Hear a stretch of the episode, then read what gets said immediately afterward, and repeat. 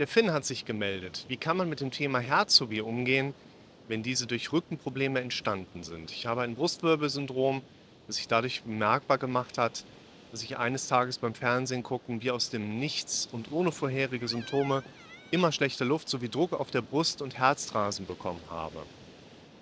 Es war letzten Endes aber nur eine Blockade im Brustbereich, welche mich seitdem aber regelmäßig heimsucht. Dennoch verknüpfe ich das ständig mit Herzproblemen und bekomme Panik, sobald die Blockade schlimmer werden und ich wieder kaum Luft bekomme. Das BWS-Syndrom verursacht quasi nonstop ein Unwohlsein, was mich sehr nervös macht und mich meinen Puls sehr stark spüren lässt. Ein Kreislauf, aus dem ich nicht ausbrechen kann. Hast du dazu Tipps? Willkommen zum Podcast für mentale Gesundheit, Zufriedenheit und Wohlbefinden. Ja, lieber Finn, das sind unangenehme Probleme, wo sich durchaus auch mal so eine Herzphobie raus entwickeln kann, wo man eine ja, sehr unangenehme Symptomatik auch draus entwickeln kann. Grundsätzlich, wenn ich jetzt Tipps dazu geben soll, so was kann man denn jetzt bei so einer Herzphobie, die aufgrund von Schmerzen im Rücken oder im Brustwirbelsäulenbereich zustande gekommen sind, machen? Im Grunde genommen gilt es, dass eigentlich das Gleiche gemacht wird, um wieder da ein bisschen Veränderung reinzubringen, wie bei allen anderen äh, Dingen, die wir hier besprechen im Prinzip auch. Es ist egal, wo deine Herzphobie letztlich herkommt. Wir müssen halt in dem Sinne auch nochmal sagen, so die Herzphobie an sich, die gibt es ja nicht. Das heißt, natürlich gibt es die Herzphobie, aber es ist nicht so, dass du an der Herzphobie erkrankst und deshalb diese herzphobischen Symptome bekommst. Die Herzphobie ist lediglich eine Beschreibung für diese Symptome, die jemand dann hat. Und es ist nachher egal, wie es bei dem Individuum dazu gekommen ist, dass diese Symptome ins Leben gekommen sind. Und wenn das dann initial eben über ein solches Erlebnis gekommen ist, oder dass du Fußball geguckt hast und siehst dann Fußballspieler quasi umkippen, oder weil du Extrasystolen, Herzstolpern hattest oder was auch immer, es spielt letztlich erstmal keine Rolle, warum die Herzphobie als Symptomlage da ist, wenn wir sie wieder verändern wollen. Und im Grunde genommen ist ein wichtiger Punkt, den ich dir hier empfehlen kann, dich mit dem Thema an sich halt mehr auseinanderzusetzen. Das heißt zu verstehen, dass das Grundgerüst, was letztlich so eine Herzphobie oder Herzneurose ausmacht, aus gedanklichen Trainingsaspekten heraus resultiert. Und diese gedanklichen Trainingsansätze, bei was denn? Ja, später. Wir haben gerade den Flutgipfel. Dann gucken wir gleich gerne. Und dieses Grundgerüst ist im Prinzip unser Denken in Bezug auf diese Befürchtungsprozesse und vor allen Dingen unser Denken, was im Kontext dieses negativen Erlebnisses oder von Befürchtungsmustern in Automatismen vonstatten geht. Das heißt, wir haben ja sowieso diese störenden Gedanken, die da jetzt auch in diesem Kontext eine Rolle spielen, immer Automatismen mit dabei. Das heißt, der Gedanke, was ist wenn und kommt das her, die kommen ja ohne unser wirkliches Zutun. Das sage ich ja gerne in dem Sinne, die meisten Gedanken, die wir so denken, sind negativ dramatisch misserfolgsorientiert. Die meisten Gedanken, die wir so denken, sind nicht durch uns selber gedacht, sondern die haben wir in diesem Automatismus einfach so da. Das heißt, zum einen, unabhängig von der Ursache würde ich jetzt gerade empfehlen, du siehst ja die ganzen Videos im Bereich Hypochondrie oder Herzphobie oder auch Extrasystolen, dass du dich als Zuschauer, der, da, der du da betroffen bist, quasi mehr mit diesen Aspekten auseinandersetzt, um zu schauen, wie kannst du anfangen, in dein eigenes Denken konsequenter einzugreifen. Das wäre ein wichtiger Punkt. Was bedeutet das für dich ganz genau?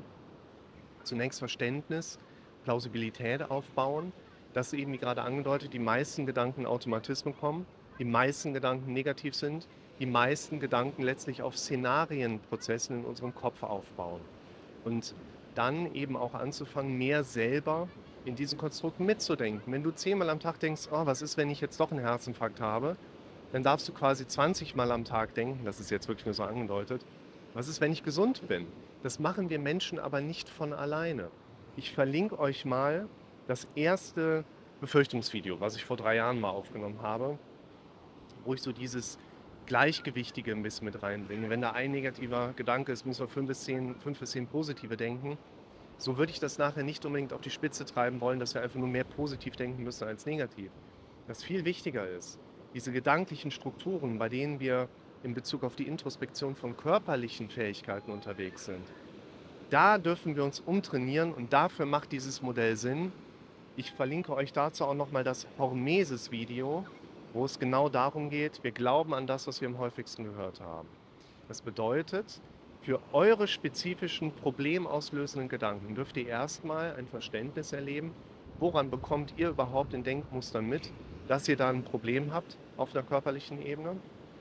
Woher das letztlich gekommen ist, spielt erstmal weniger eine Rolle. Was aber wichtiger gerade ist, ist, dass ihr anfangt, wie bei allen anderen Dingen auch, wie auf meinem Kanal in den Videos eben auch beschrieben, mehr in euer Denken einzugreifen.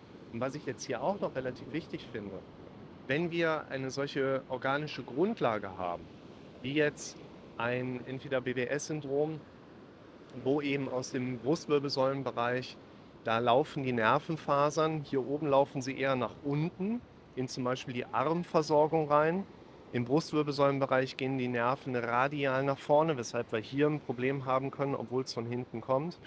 Und ab dem Becken laufen die Nervenfasern dann wieder eher Richtung Beine runter. Und deshalb haben wir hier vorne ein Problem, wenn wir eigentlich hinten einen kleinen Störmuster haben.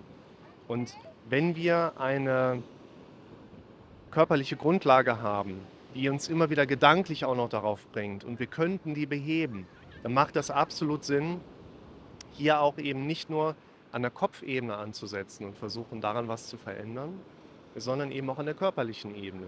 Das gilt jetzt für ein BWS-Syndrom, das gilt für Interkostalneuralgien, wie ich sie halt auch kenne, dass man durch eine blöde Haltung dann schon mal in einem Zwischenrippenbereich einfach einen Nerv eingeklemmt hat und in dem Zusammenhang dann auch sehr unangenehme Schmerzen bekommen kann, die einen direkt in die Richtung Herz defokussieren lassen. Und hier bei den Interkostalneuralgien spielen zum Beispiel auch ungleichgewichtete Muskelausprägungen eine Rolle. Das heißt, wenn ich sehr einseitig trainiere, vielleicht aufgrund meiner wenigen Zeit nicht richtig eindehne, da habe ich halt auch immer relativ schnell ein Problem. Und da können wir diese grundsätzlichen Charakter vielleicht so ein bisschen runter reduzieren, was an Einladungen ja auch immer wieder in unser Bewusstsein hineinkommt, gerade irgendeine Art Problem zu erleben.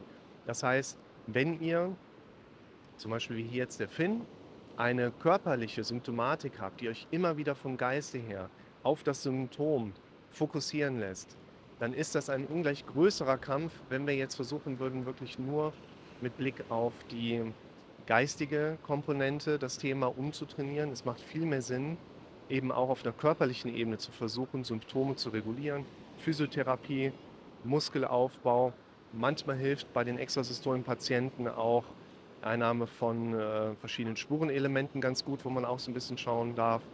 Ernährung spielt bei einigen Patienten eine Rolle. Es gibt Patienten, die schreiben zum Beispiel bei Extrasystolen, dass sie deutlich abgenommen haben, seit sie deutlich an Gewicht verloren haben. Bei solchen Aspekten da sollten wir eben auch schauen, dass wir nicht nur den Kopf trainieren, sondern auch den Körper.